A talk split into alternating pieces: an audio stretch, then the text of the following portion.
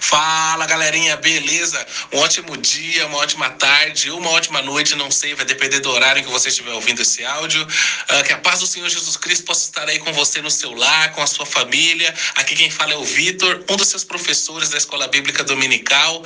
Infelizmente, esse é mais um domingo no qual não poderemos estar juntos em razão do isolamento social, como medida de prevenção ao avanço dessa pandemia, né?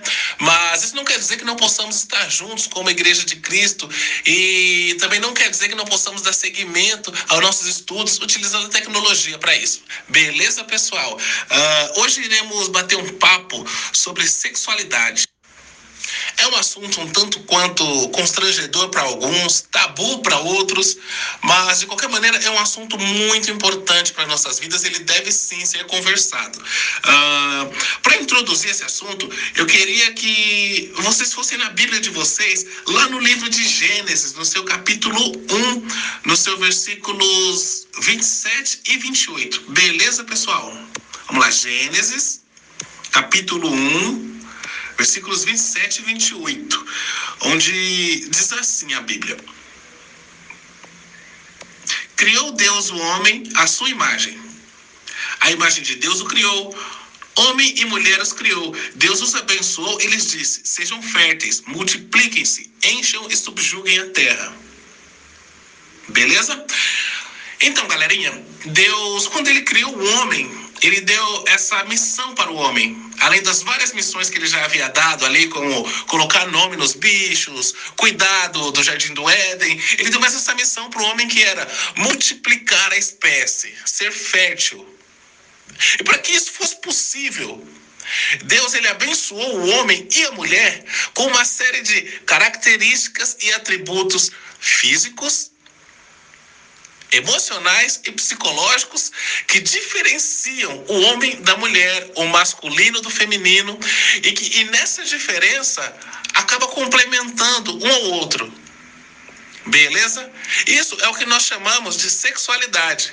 Nós podemos notar essas características e atributos no físico, quando o corpo do homem e da mulher são diferentes na forma, são diferentes, são diferentes no porte físico, são diferentes nos órgãos genitais. Nós podemos notar essa, essas características e, e atributos distintos nas emoções, quando o homem sente e expressa esse sentimento de uma forma e a mulher sente e expressa o sentimento de outra.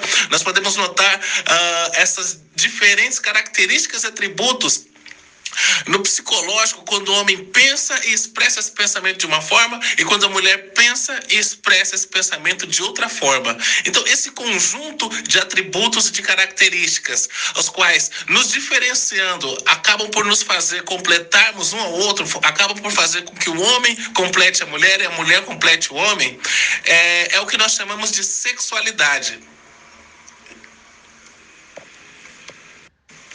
E o objetivo dessa tal de sexualidade, galerinha, como a gente também pode observar no texto de Gênesis, era para que o homem e a mulher se complementando psicologicamente, emocionalmente e fisicamente, o que vai implicar numa complementação sexual também, desse origem a outros seres humaninhos. Assim, multiplicando a espécie. Beleza, galerinha?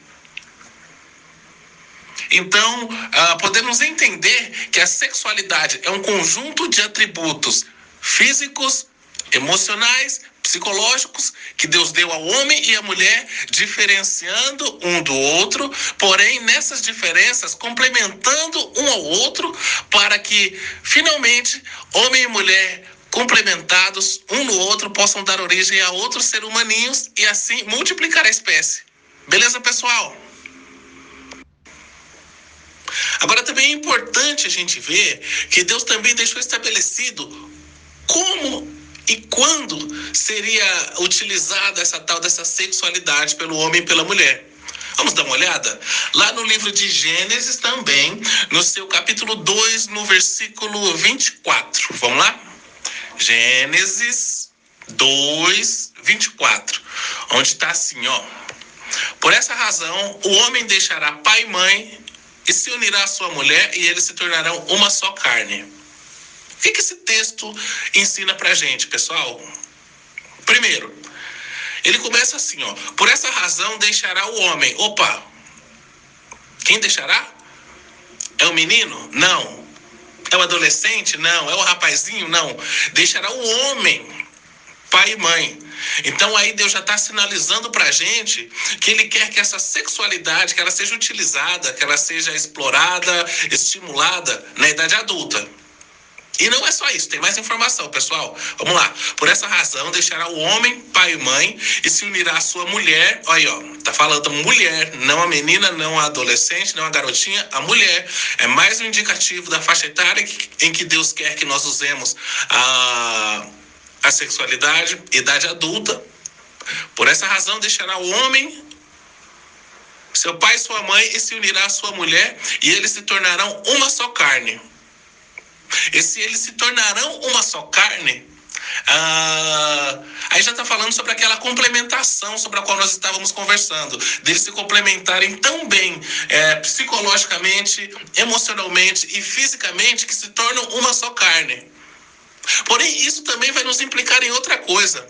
Quando ele deixa o pai e a mãe e se une à mulher e se torna uma só carne, isso está nos indicando um relacionamento duradouro um relacionamento estável, um relacionamento uh, para o resto da vida, se possível. Isso está nos indicando um casamento. Então, Deus deixa bem claro quando e como Ele quer que a sexualidade seja explorada e estimulada. No casamento, homem e mulher adultos. Beleza, galera?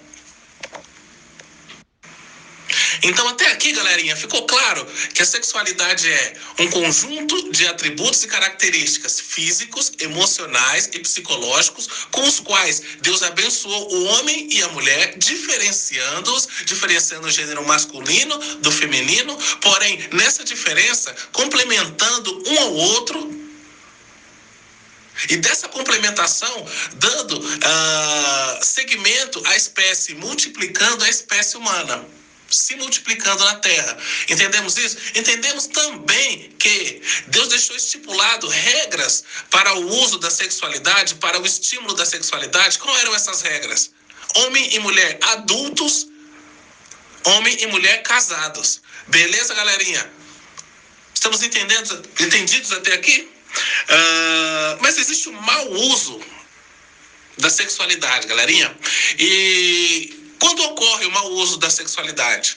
O mau uso da sexualidade ocorre quando nós a utilizamos ou a estimulamos fora do propósito original de Deus, fora dessas regras que Deus deixou estabelecida, que é homem e mulher, adultos e casados. Qualquer forma de estímulo ou de utilização ou de exploração da sexualidade fora desse contexto está indo contra o propósito de Deus, pessoal. Portanto, é um mau uso da sexualidade. Beleza? E é legal que a gente esteja conversando sobre isso agora, neste momento, porque justamente agora, alguns de vocês estão entrando ou já estão dentro de uma fase da vida chamada puberdade. Vocês já devem ter estudado isso na escola. Uh, vocês já sabem que é uma fase em que o corpo de vocês está se preparando para a vida adulta, ele está mudando, ele está se adaptando, ele está amadurecendo para a vida adulta e isso vai implicar diretamente na sexualidade de vocês, pessoal. O corpo de vocês ele vai começar a a mudar o tamanho, o porte físico, ah, alguns órgãos como os genitais vão começar a sofrer algumas alterações também, vai começar a crescer pelos onde não tinha, você vai começar a transpirar mais por lugares que você não transpirava, ah, você vai começar a ter sensações diferentes, estranhas, emoções diferentes, estranhas, pensamentos diferentes, estranhos. Mas fiquem tranquilos que tudo isso é perfeitamente natural. É mais uma etapa do propósito de Deus para a vida de vocês. Que o corpo de vocês amadureça e se adapte para a vida adulta. Beleza? Mas qual o grande problema aí? O grande problema é que essas mudanças elas vão implicar diretamente na sexualidade de vocês. E nós estamos vivendo numa sociedade, numa geração, onde muitas pessoas que se dizem entendidas de sexualidade, algumas até são em alguns aspectos, uh, não têm consideração pelas escrituras, não têm consideração pela Bíblia, não têm consideração pela fé cristã e não têm consideração por Deus. Portanto, uh, o, o, entendimento de, dessas pessoas de sexualidade, ele é distorcido. Ele é uma distorção do propósito de Deus para como a sexualidade deve ser encarada por nós. E por que, que é distorcido, pessoal? Pessoal, e por que que a, a noção dessas pessoas de sexualidade ela, ela é distorcida, ela é corrompida? Porque essas pessoas, uma vez que elas não levam a Deus em consideração e que elas não levam o propósito de Deus, a vontade de Deus, as escrituras em consideração, elas se deixam guiar pelo seu próprio coração. E vamos ver o que a Bíblia diz sobre o coração humano, uh, sem temor a Deus, sem, sem influência do Espírito Santo? Está lá em Jeremias, no capítulo 17, no versículo 9. Diz assim: Enganoso é o coração mais do que todas as coisas, é desesperadamente corrupto. Quem o conhecerá? Então, essa é a situação. Sem a. Sem a iluminação da palavra, sem a influência do Espírito Santo, sem a presença de Deus. Essa é a situação do coração humano. E aí a gente vai confiar cegamente na opinião de uma pessoa que se deixa levar pelo próprio coração, que é corrupto e enganoso? Acho que não, né, pessoal? É melhor a gente se deixar levar pela palavra de Deus, que é infalível e é perfeita. Beleza? E o que esse conhecimento pode trazer de tão danoso, de tão prejudicial para a nossa vida como cristãos no contexto da sexualidade? Uh, eu queria apontar algumas coisas aqui. Uma delas é que uh, esse conhecimento mundano, esse conhecimento secular sobre sexualidade, uma das coisas que ele diz é que a puberdade pela qual vocês estão passando é um momento de dúvidas, um momento de descobertas, um momento de informação e um momento de experimentação e de estimulação. De estímulo. E aí tá errado. Assim, a puberdade é sim um momento de muitas dúvidas, vocês terão muitas dúvidas, é sim um momento de muita descoberta, vocês irão descobrir muitas coisas, é sim um momento de muita informação, vocês precisam se informar, vocês devem sim se informar, saber o que está acontecendo com vocês, porém não é um momento de experimentação, não é um momento de estímulo dessas, dessas sensações. Por quê? Porque nós já vimos lá no começo do texto que Deus reservou a experimentação, o estímulo da sexualidade para qual contexto? Contexto do casamento, para qual idade? Idade adulta. E qualquer tipo de experimentação, de estímulo que nós fizermos a nossa, a nossa sexualidade fora dos parâmetros que Deus estabeleceu lá no começo, que é homem e mulher, adultos e casados, qualquer coisa que nós façamos fora disso, nós vamos estar fora da vontade de Deus e fora do propósito de Deus para as nossas vidas. Nós vamos estar, mais do que isso, incorrendo no campo do pecado, da imoralidade sexual. Que é quando nós pensamos, que é quando nós desejamos, que é quando nós estimulamos o comportamento sexual, seja ele mental, seja ele físico. Uh fora desses parâmetros que Deus estabeleceu, que é homem, mulher, adulto e casado. E o que entra nesses estímulos de imoralidade sexual? Nisso aí vai entrar desde uma simples conversa uma simples conversa uh, de teor sexual, algumas piadas sujas, um, uns comentários de duplo sentido, até um filme que você possa assistir, uma série que você possa assistir, um, um site na internet onde haja alguma coisa que exponha nudez ou que esteja insinuando a exposição da nudez e aquilo esteja mexendo com você. E isso pode desencadear coisas mais graves, como a, a pornografia, que é algo grave também, é algo que vicia, é algo que é, tem um poder de vício e que não só vicia, mas ela danifica a, a, a, noção emocional e, e, psicológica da pessoa em relação à sexualidade e em relação às outras pessoas. Uh, da pornografia isso vai incorrer para masturbação, que também é um vício.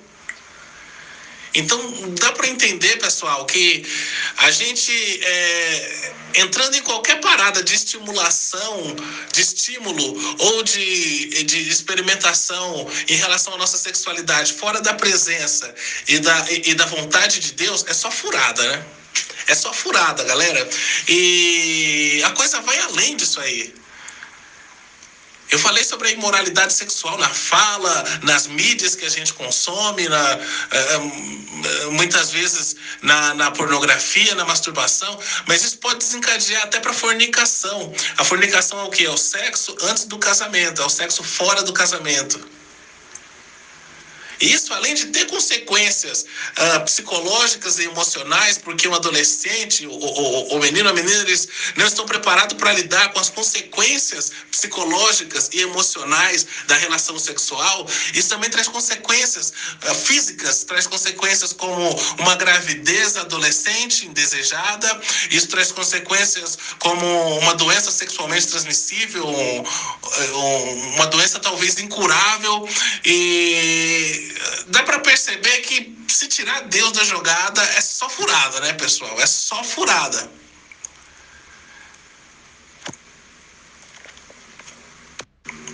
E um outro problema que nós temos com isso, galerinha, é que vocês vão estar um pouco mais expostos a isso, porque as mudanças hormonais que acontecerão, ou que já estão acontecendo nos seus corpos, não irão simplesmente mudar apenas a sua constituição física, mas vão acontecer alterações uh, emocionais e psicológicas em vocês também. Então vocês vão começar a, a pensar coisas que vocês não pensavam, sentir coisas que vocês não sentiam, a ter sensações estranhas, vocês vão começar a se sentir atraídos por coisas que antes vocês não se sentiam. E tudo isso é natural, tudo isso faz parte do processo, mas é necessário que haja atenção, é necessário que haja cuidado, porque é muito fácil também que é, essa coisa natural descambe para o campo da imoralidade sexual. Beleza, galerinha? E aí é que vai entrar a questão de vocês estarem alertas. Com o quê? Alertas com as companhias que vocês andam, com os palavreados que são utilizados, com as brincadeiras que são feitas, com as brincadeiras de duplo sentido, uh, com a mentalidade do pessoal. É, é bom vocês vigiarem também com o tipo de mídia que vocês consomem, o tipo de conteúdo que vocês consomem, seja em filmes, seja em séries, seja em jogos, seja em, em, em, em sites da internet. É, é, é, legal salientar que nem sempre. Uh, o pecado ele vai se apresentar da forma que ele verdadeiramente é. Nem sempre uh, uma imagem vai aparecer para vocês explícita de cunho sexual, mas muitas vezes ela vai estar tá insinuando alguma coisa sexual e aquilo vai ser o suficiente para desencadear um gatilho nos seus hormônios que já vão estar em ebulição para fazer você incorrer nesse erro da imoralidade sexual. Então é bom a gente tomar muito cuidado com isso, pessoal. Não só com o mal, mas a Bíblia diz também para a gente nos resguardar da aparência do mal. Não só com aquilo que é mal, mas com aquilo que parece mal. Beleza, pessoal? Uh... Eu quero deixar aqui para meditação de vocês um texto que está lá em Colossenses, no seu capítulo 3, no seu versículo 5. E ele diz assim, ó: Assim façam morrer tudo que pertence à natureza terrena de vocês: a imoralidade sexual, a impureza, a paixão, os desejos maus. Tem um pouquinho mais, mas a parte do versículo que nos interessa é essa. E lá em 1 Tessalonicenses, no seu capítulo 4, no seu versículo 3, diz assim: A vontade de Deus é que vocês sejam santificados, abstenham-se da imoralidade sexual. Então, é, fica claro para a gente uh, o sentido do, do, do subtítulo da nossa lição de hoje, que é Criados para a Pureza. Nós vemos isso aqui que nós acabamos de ler em Tessalonicenses 4, 3, que a vontade de Deus é que vocês sejam santificados, portanto, abstenham-se da imoralidade sexual. Então é, é tomar cuidado, pessoal, é, é, é, é, vigiar com isso, porque essa fase que vocês vão entrar, ela é muito complicada e a, a vontade de Deus é que nós sejamos cada vez mais santificados. Beleza? Vou ficando por aqui, pessoal. É um assunto longo, mas o tempo é curto. Infelizmente, quem sabe futuramente a gente possa discorrer mais sobre esse assunto. Uh, fico disponível para vocês no OCA e no meu WhatsApp pessoal para esclarecimentos de dúvidas, para perguntas. E é isso. Um forte abraço, saudades de vocês. Fica com Deus. Fui.